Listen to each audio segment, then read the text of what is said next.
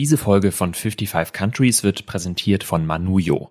Das Berliner Startup setzt sich dafür ein, dass wir mehr Produkte made in Africa nutzen und vor allem die Geschichte hinter den Firmen kennenlernen. Laufschuhe aus Kenia, Schokolade aus Ghana oder Likör aus Benin. Das und noch vieles mehr könnt ihr bei Manuyo kaufen.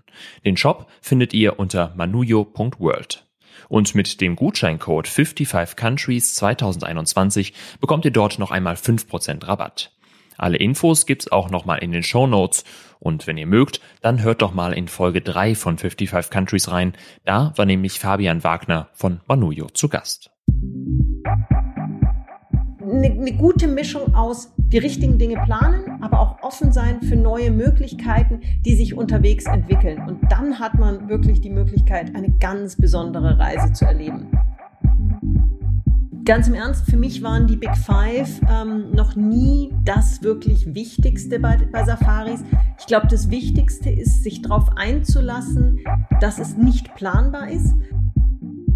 Meine Seele fühlt sich in Namibia so wohl, dass ich auch glücklich einfach bin für jede Reise, die ich dorthin wieder vornehmen darf. Afrika. 55 Länder. Konstruktiv und differenziert. Das ist der 55 Countries Podcast mit Julian Hilgers. Mit der Eisenbahn durch Tansania von Dar es Salaam am Indischen Ozean bis nach Mwanza am Viktoriasee. Mehr als 40 Stunden dauert diese Fahrt und das Warten auf den Zug ist dann noch gar nicht eingerechnet. Und trotzdem war das eine meiner wohl bisher intensivsten Reiseerfahrungen überhaupt. Und damit herzlich willkommen zu 55 Countries. Ihr merkt es vielleicht schon, in dieser Folge geht es um das Thema Reisen. Und vor allem um die Frage, wie sollten wir eigentlich nach Afrika reisen? Und damit meine ich nicht, ob wir mit dem Flugzeug oder dem Schiff anreisen, sondern mit welchen Erwartungen, mit welcher Haltung wir eine solche Reise antreten und auch worauf wir dabei achten können und sollten. Unter anderem habe ich darüber mit Sonja Piontek gesprochen. Sie ist Keynote-Speakerin, Autorin, Coach und Inhaberin der Reiseagentur Sonnenkind. Und gerade ist ihr neues Buch erschienen, Sonnengeflüster, zwei Frauen Offroad durchs unbekannte Namibia. Im National Geographic Verlag und deshalb auch mit ganz vielen tollen Fotos.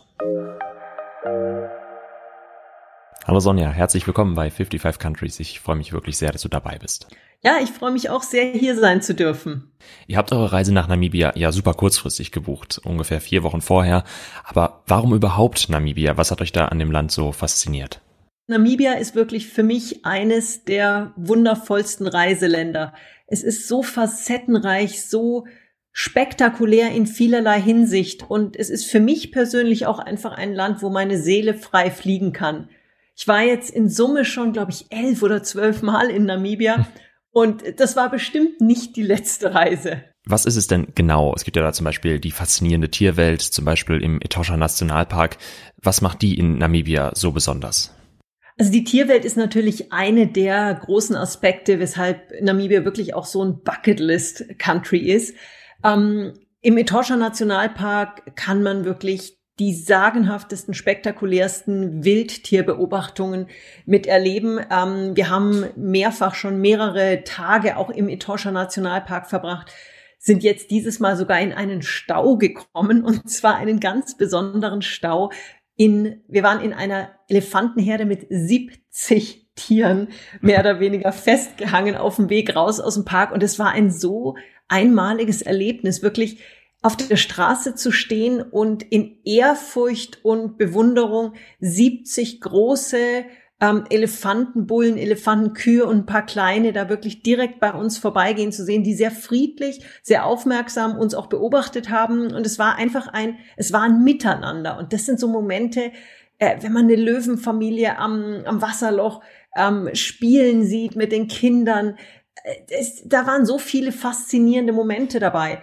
Aber die Tierwelt ist halt in Namibia bei weitem nicht das einzige. Also was mich so an dem Land vor allen Dingen fasziniert, ist die Weite. Namibia ist ein landschaftlich wirklich sehr reizvolles, sehr facettenreiches und spektakuläres Land und es ist das zweitdünnst besiedelte Land der Erde. Riesengroß und leer. Und das ist wirklich auch mal was Schönes, wenn man einfach mal nur durch Landschaft fährt, durch Natur. Und wenn man irgendwo anhält, dann ist man eben sehr schnell auch bei den lokalen Stämmen Und die sind so freundlich, so herzlich. Du bist mitten im tiefsten Afrika und tauchst du von einer Kultur in die nächste ein und das Ganze in einem sehr sicheren Rahmen. Also Namibia wird ja oft auch bezeichnet als das sicherste Reiseland Afrikas und das ist es einfach auch. Also würdest du auch sagen, für Leute, die jetzt einsteigen mit Afrika-Reisen zum Beispiel, da ist Namibia dann das richtige Reiseland? Denke ich auf jeden Fall. Also man hat in Namibia einfach diese ganz tolle Kombination aus wirklichem echten afrikanischen Safari-Erlebnis, ganz tolle ähm, Karen Blixen ähnliche Safari-Lodges und du bist aber trotzdem in einer sicheren, in einem sicheren Umfeld unterwegs.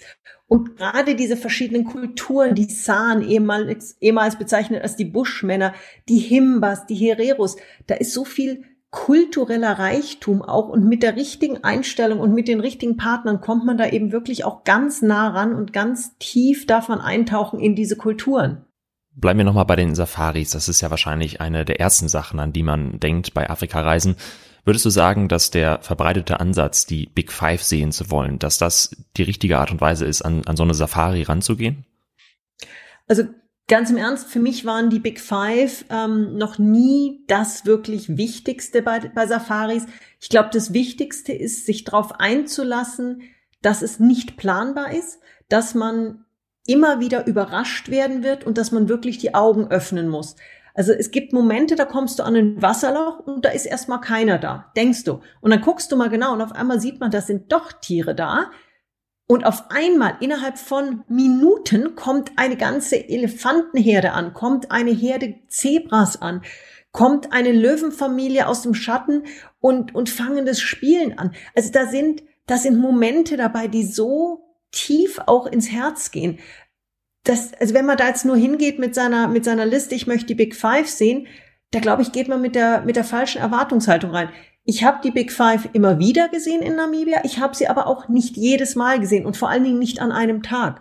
Also man muss da wirklich einfach offen sein dessen, was kommt, die Augen öffnen und wirklich in Dankbarkeit diese spektakulären Tierszenen beobachten, die sich entwickeln. Und teilweise ist es wirklich innerhalb von Metern vor einem.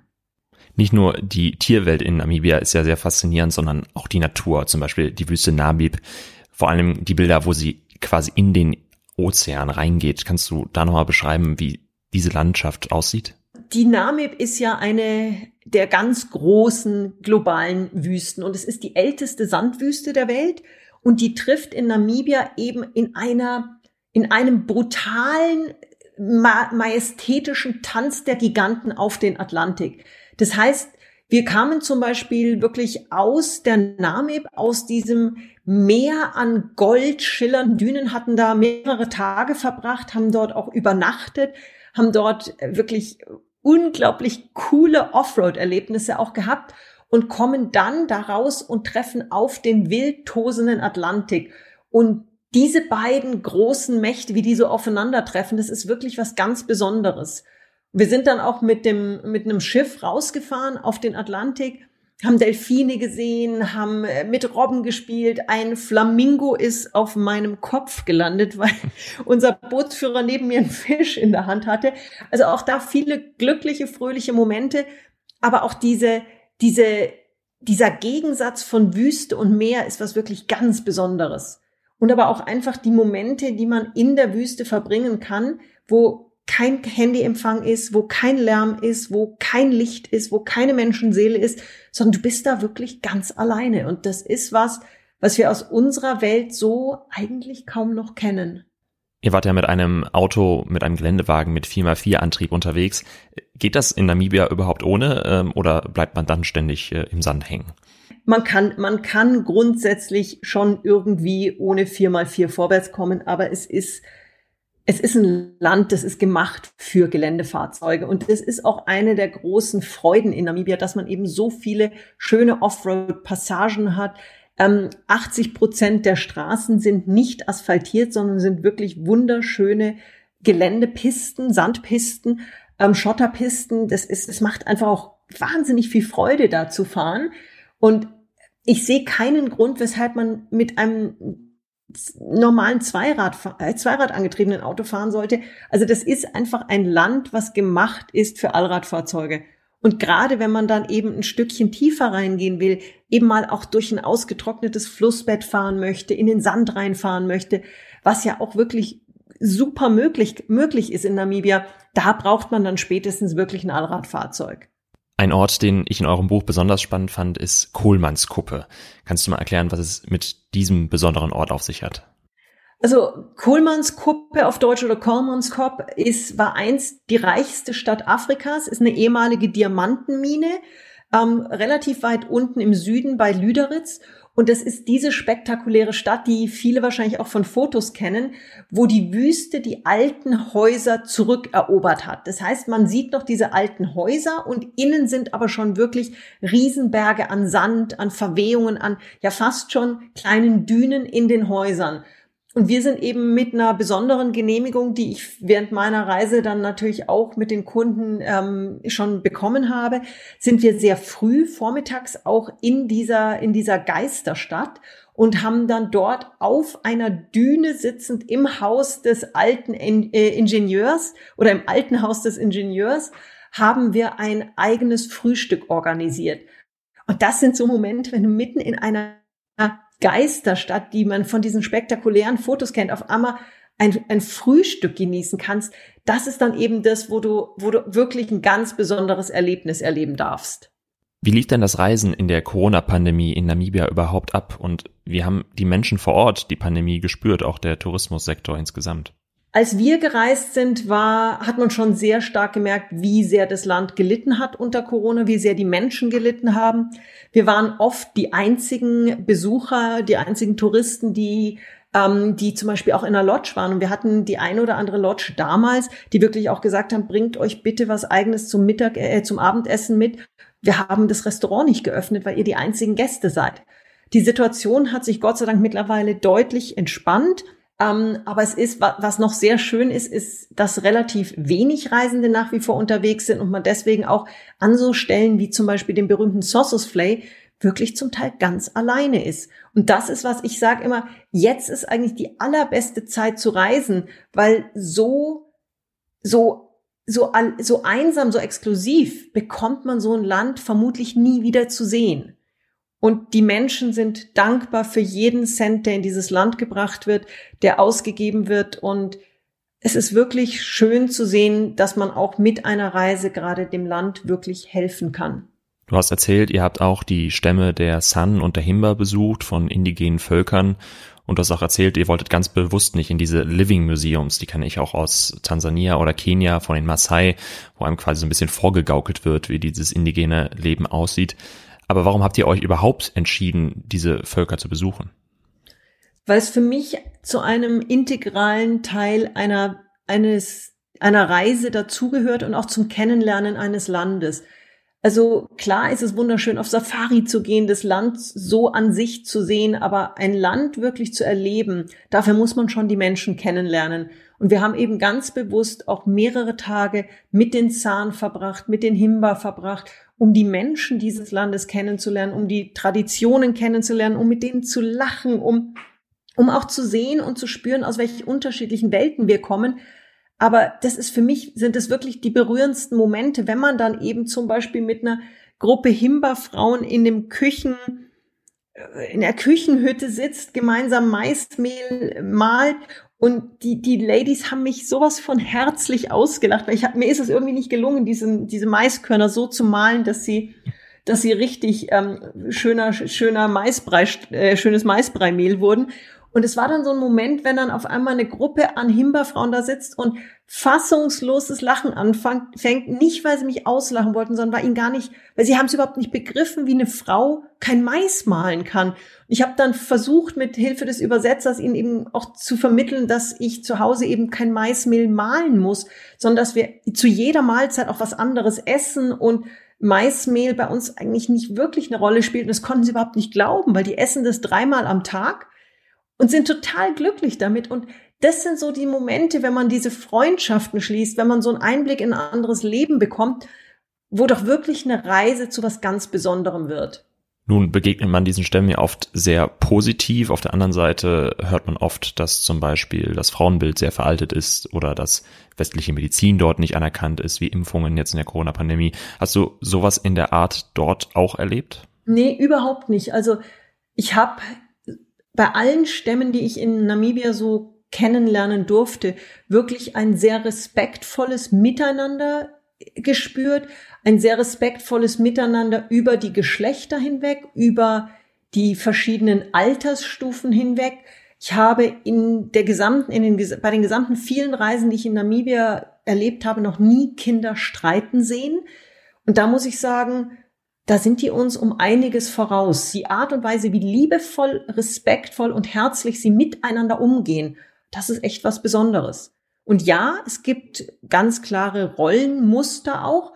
Also bei den Zahn war es zum Beispiel, ist es ganz klar auch so, dass wenn wir, wenn wir da zum Beispiel in den Busch gehen, zum Spazieren gehen, ähm, also auf Bushwalk, die Männer jagen, die Frauen sammeln Früchte, Beeren, ähm, Knollen.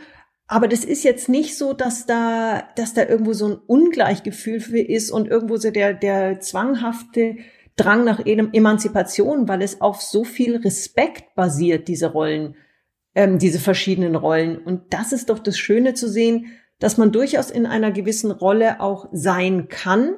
Und solange die aber mit Respekt in der Gemeinschaft eingebettet ist, ist das völlig okay. Wenn man so auf die gängigen Afrika-Klischees guckt, dann denkt man vor allen Dingen wahrscheinlich an Safari, aber vor allen Dingen auch an indigene Völker, an Menschen mit nackten Oberkörpern zum Beispiel. Auch in deinem Buch sieht man viele Menschen davon, aber zum Beispiel kein einziges Bild aus, aus Windhoek, aus einem urbanen Afrika, was viele Menschen wahrscheinlich nicht kennen. War das für dich ein Thema und hast du dich mit dieser Frage beschäftigt? Ja, also grundsätzlich, Windhoek ist eine schöne Stadt, keine Frage, aber für mich muss man nicht nach Windhoek fahren, um in Afrika anzukommen. Für mich ist das wirkliche Afrika dort, wo man, wo man die Menschen eben kennenlernt. Und es gibt einfach viele indigene Stämme, die ähm, mit nacktem Oberkörper rumlaufen, ähm, was auch überhaupt nichts ähm, Anrüchiges hat. Also auch als die Himba mich eingeladen haben, mich in eine Ira zu verwandeln, da war ich am Anfang schon natürlich etwas ähm, unsicher, würde ich sagen, in meiner westlichen, meinem West, in meiner westlichen Prägung mit, kann ich mir jetzt hier einfach das T-Shirt und den BH ausziehen? Aber die sind damit so natürlich umgegangen und auf einmal war ich dann eben in dieser roten Ockerpaste Uchise wirklich angemalt und sah wirklich sehr, sehr ähnlich aus, auch wie die Frauen im, im Kral. Und ich bin dann auch aus dieser Hütte rausgegangen, habe erstmal komisch so ein bisschen vorsichtig mich bewegt und habe dann aber auch gemerkt, die, die Männer interessiert das nicht. Und das muss man einfach aus einer anderen Brille dann auch sehen. Da sind einfach andere Traditionen, andere Kultur, kulturelle Prägungen dahinter und ein nackter Oberkörper in Namibia hat eben nichts mit Nacktheit und irgendwo Anrüchigkeit zu tun, sondern es ist einfach die Art und Weise, wie sich die Menschen dort bewegen. Trotzdem würde ich jetzt mal behaupten, die Mehrheit der Menschen in Namibia, die lebt äh, nicht eben auch in diesen Stämmen, sondern in, in größeren Dörfern, äh, in Städten wie Windhoek. Findest du nicht, dass man auch das abbilden und auch da die Menschen kennenlernen sollte? Auf jeden Fall, nein. Und es ist auch wirklich so, ähm, also ich habe viel Zeit auch in Windhoek verbracht, bin auch immer wieder in den anderen Städten, habe mich da bewegt. Nur die Frage ist auch, um ein Buch wie jetzt unser neues National Geographic Buch Sonnengeflüster zu etwas Besonderem zu machen da braucht's meiner meiner Ansicht nach eben nicht jetzt die ähm, die vielen Schüsse aus äh, Windhoek oder die Schwarzwälder Kirschtorten aus Swakopmund, sondern die sind mit dabei, die sind werden auch mit beschrieben, aber die Fotos, die wirklich die Menschen im Herzen berühren, das sind wirklich das sind wirklich Fotos von unseren ganz besonderen Erlebnissen, von den Menschen, denen wir begegnen durften. Und da sind natürlich viele Angezogene auch mit dabei. Und da sind auch viele Weiße dabei, denen wir begegnen durften ganz bezaubernde, wundervolle Menschen. Also sei es zum Beispiel in der, in der, im Moon Valley, die Renee, die uns, die dann mit uns mit ihrem Zebra, großgezogenen Zebraweisen gemeinsam wandern gegangen ist. Sei es meine gute Freundin Ingeborg, mit der wir immer wieder reiten gegangen sind im Busch. Also da gibt's genügend Zivilisation und genügend, ja, auch Momente, wo wir mal abends in der Lodge einen Schnitzel gegessen haben. Also alles, alles voll dabei. Aber braucht so ein Buch das Foto, Foto eines Schnitzels, ähm, dann nehme ich dann doch lieber das Foto einer Bitter Water Root äh, mit rein, die der, die der Zahnmedizinmann gerade ausgebuddelt hat und wo er uns sagt, das ist das, wo er sein Wasser für die nächsten zwei, drei Tage rausnimmt. Hier mal ein kleiner Einschub. Ich verstehe natürlich vollkommen, dass sich solche Bilder wahrscheinlich besser verkaufen. Trotzdem bin zumindest ich der Meinung, dass wir eine gewisse Verantwortung haben, welche Bilder wir bei so einem Buch oder bei Artikeln auswählen und uns auch Gedanken machen müssen, welche Wirkung sie auf Afrika-Klischees und Vorurteile haben. Das Ganze habe ich auch in Folge 1 mit Veye Tata gesprochen, da könnt ihr ja nochmal reinhören. Du hast ja eben schon die Schwarzwälder Kirschtorte angesprochen. Es gab auch Apfelkuchen und Schnitzel und Leberkäse. Ähm, und auch die Ortsnamen wie Lüderitz und äh, Co. erinnern ja noch an die deutsche Kolonialvergangenheit in Namibia. Welche Rolle hat die für euch gespielt während eurer Reise? Also die deutsche Kolonialvergangenheit ist in Namibia nach wie vor zu spüren. Also zum einen hast du ähm, natürlich nach wie vor eine Gruppe deutscher, na, deutschstämmiger Namibier die dort leben. Ähm, zum anderen sieht man es auch gerade in Orten wie Swakopmund. Da gibt's wirklich, da gibt's eine deutsche Metzgerei, eine deutsche Bäckerei, aber es hat nichts von einem Mallorca-Deutschtum, ähm, sondern es ist einfach wirklich, das war eine prägende Zeit in dem Land und im Tourismus ist das eben nach wie vor zu spüren. Es sind sehr viele deutsche Touristen auch in Namibia. Es ist ein Land, wo, wo wirklich die großen Touristengruppen aus Deutschland kommen. Ähm, es sprechen auch viele äh, im Tourismus gerade Deutsch, was natürlich sehr hilfreich ist. Und es ist was, ich glaube, man muss ähm, respektvoll damit umgehen, dass während der ganzen Kolonialgeschichte auch nicht nur alles richtig gelaufen ist und die Deutschen da schon durchaus auch ähm, ganz schön, ganz schön böse Kapitel ähm, geschlossen haben ähm, oder aufgemacht haben. Aber das spürt man heutzutage als Reisender Gott sei Dank nicht. Also gerade auch die Herero, an denen ja wirklich ein, ein grausamer Völkermord begangen wurden, mit welcher Herzlichkeit ich immer wieder auch von Hereros empfangen wurde und die kennenlernen durfte, da muss ich sagen, habe ich allerhöchsten Respekt vor, weil das, was diesem Volk angetan wurde, ist wirklich einfach nur grauenvoll. Das Deutsche Reich war von 1884 bis 1915 die Kolonialmacht im heutigen Namibia und schlug dort Aufstände brutal nieder. Historikern zufolge wurden mindestens 65.000 von 80.000 Herero und mindestens 10.000 von 20.000 Nama getötet. Mit welcher Haltung sollte man denn so eine Reise nach Namibia oder in, in irgendein afrikanisches Land angehen? Du hast ja auch angesprochen, dass man nichts falsch machen möchte, wenn man zum Beispiel Leuten hilft. Wie bist du da an die Sache rangegangen? Also vor allen Dingen mit ganz viel Offenheit, würde ich sagen. Das Leben dort ist anders. Ähm, man, man sieht auch sehr viele verschiedene Facetten. Und ich glaube, das Wichtigste ist einfach mit Offenheit und Freundlichkeit und einem ehrlichen Lächeln im Gesicht auf die Menschen zuzugehen, auf das Land zuzugehen und Dinge einfach sich auch entwickeln lassen. An einer Stelle in deinem Buch schreibst du, für Unforgettable Experience äh, gehört auch ein bisschen Planung dazu. Auf der anderen Seite hast du am Anfang äh, unseres Gesprächs gesagt, ähm, man muss auch mal Dinge auf sich zukommen lassen.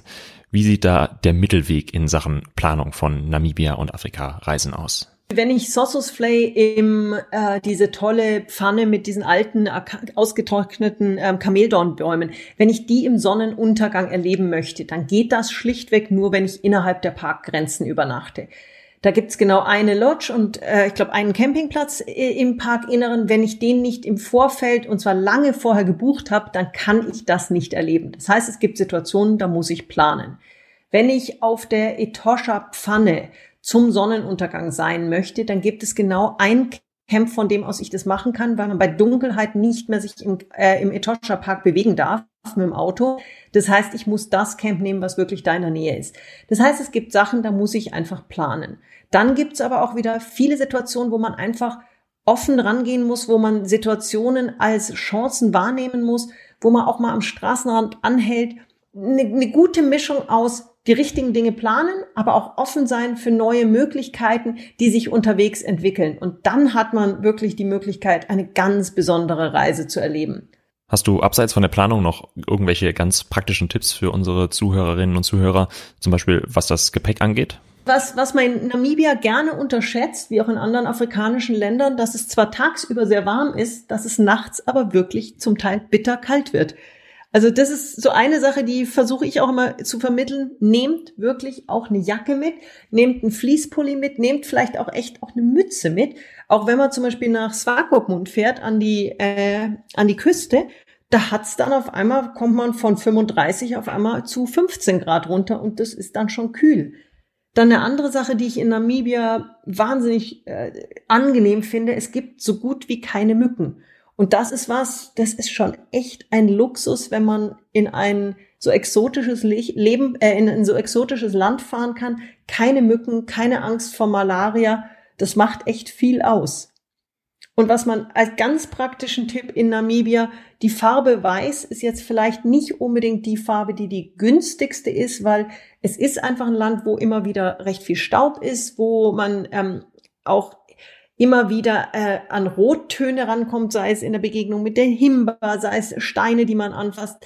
Ähm, also weiß muss man schon sehr bewusst tragen und sich das noch bewusst sein, dass es danach sehr gut gewaschen werden muss. Vielleicht zum Abschluss, du hast ja schon erzählt, äh, das wird nicht deine letzte Namibia-Reise gewesen sein. Gibt es aber noch irgendein anderes afrikanisches Land, was dich reizt und wo du gerne mal hinreisen möchtest? Es gibt viele afrikanische Länder, die ich auf jeden Fall noch bereisen möchte. Ähm, ich möchte mich gar nicht auf eines festlegen. Für mich ist das südliche Afrika extrem spannend. Ich war schon sehr häufig in Südafrika. Ähm, also mein, mein Traum ist wirklich jetzt, also ich im Dezember eben wieder nach Namibia zu gehen und vielleicht in den nächsten Jahren gerade so die umliegenden Länder noch besser kennenzulernen. Aber gibt es ein spezielles, also meine Seele fühlt sich in Namibia so wohl, dass ich auch glücklich einfach bin für jede Reise, die ich dorthin wieder vornehmen darf. Das ist ja auch wirklich sehr schön so. Dann alles Gute für dich, Sonja, und vielen Dank, dass du bei 55 Countries dabei warst. Ich danke dir. Ganz herzlichen Dank, lieber Julian.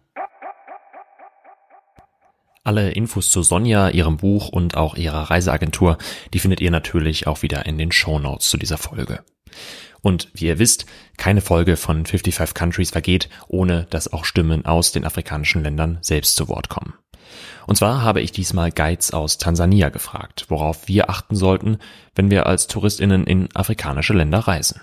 My advice is always have a contact person. Andrew Mwaimu arbeitet im Magoroto Forest, ein Waldgebiet im Nordosten Tansanias. Klar also, dass Andrew vor allem dafür plädiert, dass wir bei unseren Reisen Acht auf Natur und Umwelt geben. We're a country that really respects the green that we have because from what we're seeing right now in the world every um, agenda that comes from the government in one or another it involves protecting what we have Paschal Merumba ist Guide auf Ukerewe Island im Viktoriasee. Und er empfiehlt, sich wirklich vor Ort Guides zu suchen, die sich dann in den jeweiligen Regionen auch richtig auskennen. They will share with you their local uh, experience, including culture, tradition, and the custom. But also these local tour guides, they will be connecting you with the other local people. Eine Sache haben mir beide gesagt.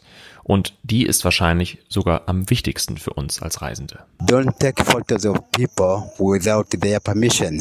So if you want to take the photos of the people, you better ask for permission. Otherwise, you will get in, in conflict with them. And also, uh, don't take the photos of the government buildings without the permission from the government. If you take the photos of the government building without any permission from the government, also you'll be in trouble with the, against the government.